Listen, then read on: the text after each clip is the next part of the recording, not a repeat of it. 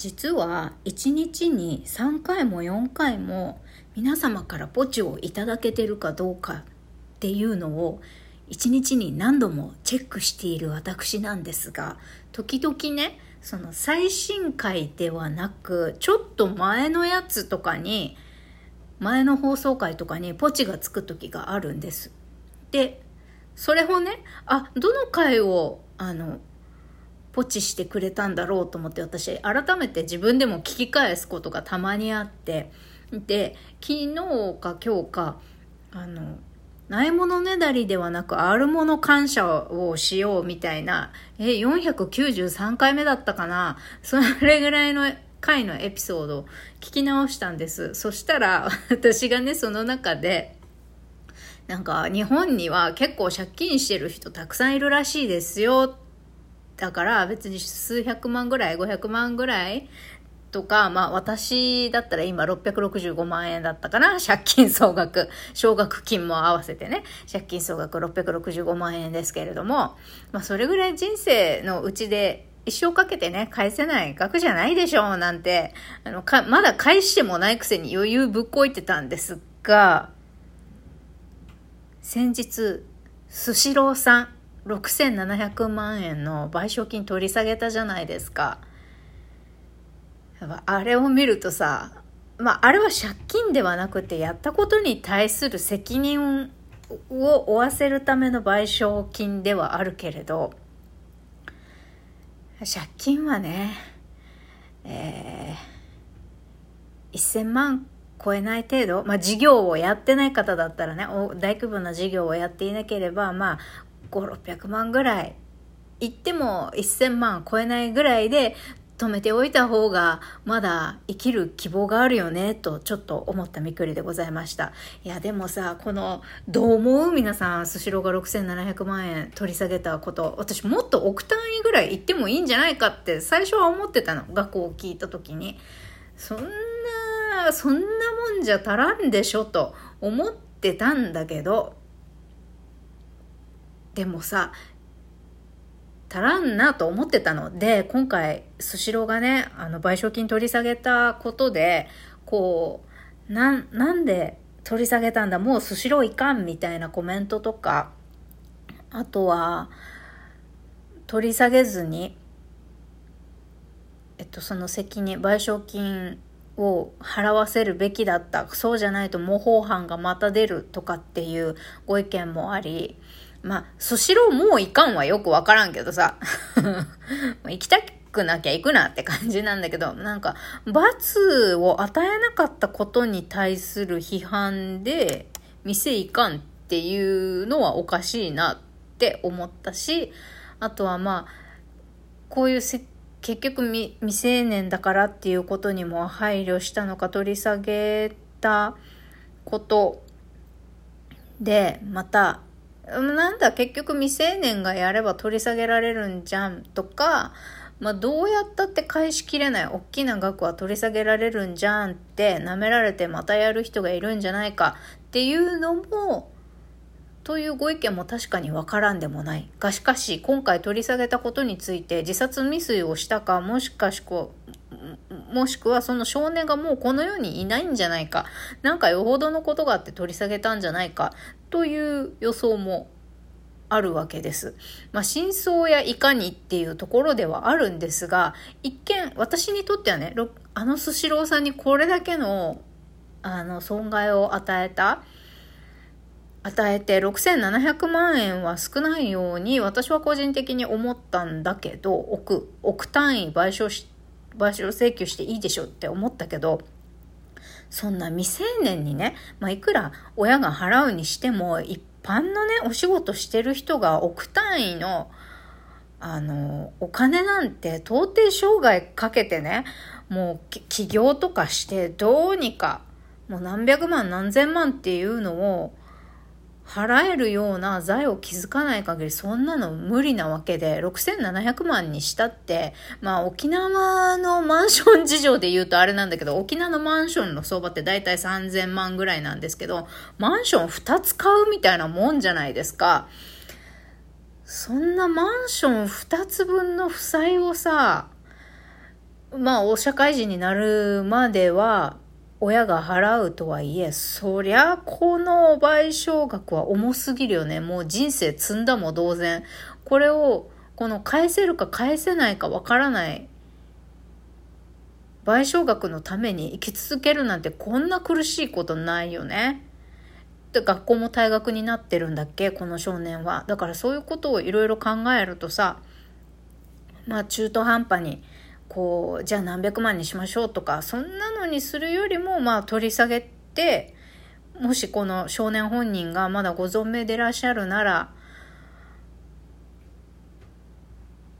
これをきっかけにね、まあ、償う償うというか生きて償うというかまあこれだけインパクト残したんだからそういったことがないようにっていう、まあ、インパクトは社会に与えられたのかなと思うので何が言いたいんだか分からなくなってきたけどとりあえず私はスシローの取り下げ賠償金取り下げに関してはまあもうお話はついたようだから他人がどこ言うあれじゃないけれども、まあ、こういうことがねまた起こらないといいなってっていうのもそうだし取り下げたことでねまたこう変な人たちがさ、まあ、応援しねえみたいに言ってるような人たちがそんなに多くなければいいなって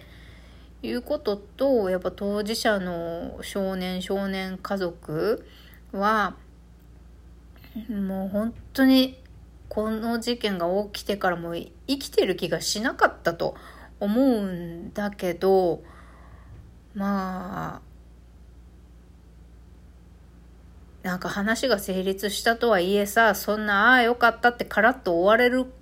ことでもないからまあその何て言う何て言うんでしょうね。心情的な責任罪悪感とかっていういろんな感情いろいろあると思うんですけれどもただただ、あの、本当に、うーん、まあ反省をしながら普通のね、生活を取り戻してもらえたらいいなっていうふうに思いました。なんで冒頭で7分半も使ってんだ、みくり。まあ、要は私は今日もワールドピースを願ってるってことです。エロタマラジオ。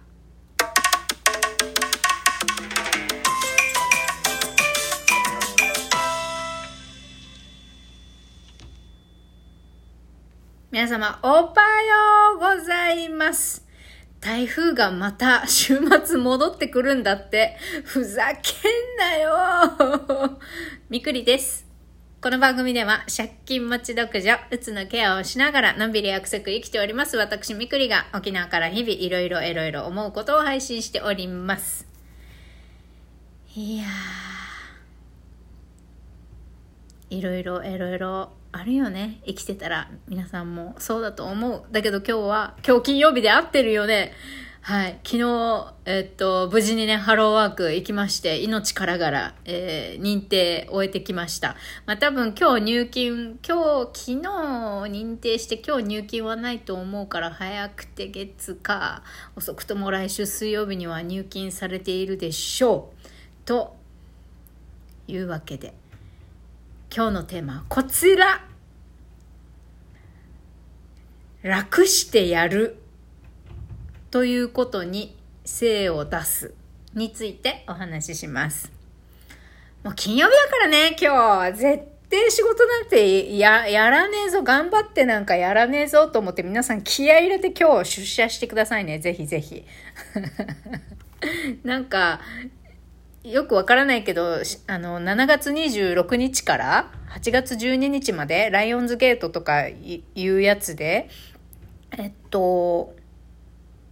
そうそう、今日も今日で開運日なんですってね。今日は大安でもあり、転写日と一粒万倍日が重なる日らしくって、だからなんか新しいことをするといいらしいんですね。だから、まあ台風去ってまた戻ってきそうっていう悪天候の沖縄ですけど、今日はとりあえず私はえー、自分のね、一応開業届出して屋号名ついてるんですよ、私。屋号名ちゃんとつけてるんです。まあ、この屋号名でね、法人口座を作っていこうかなと思っています。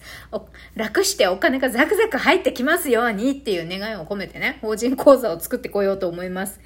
で、口座作るときっていくらか入金しないといけないんでしたっけ？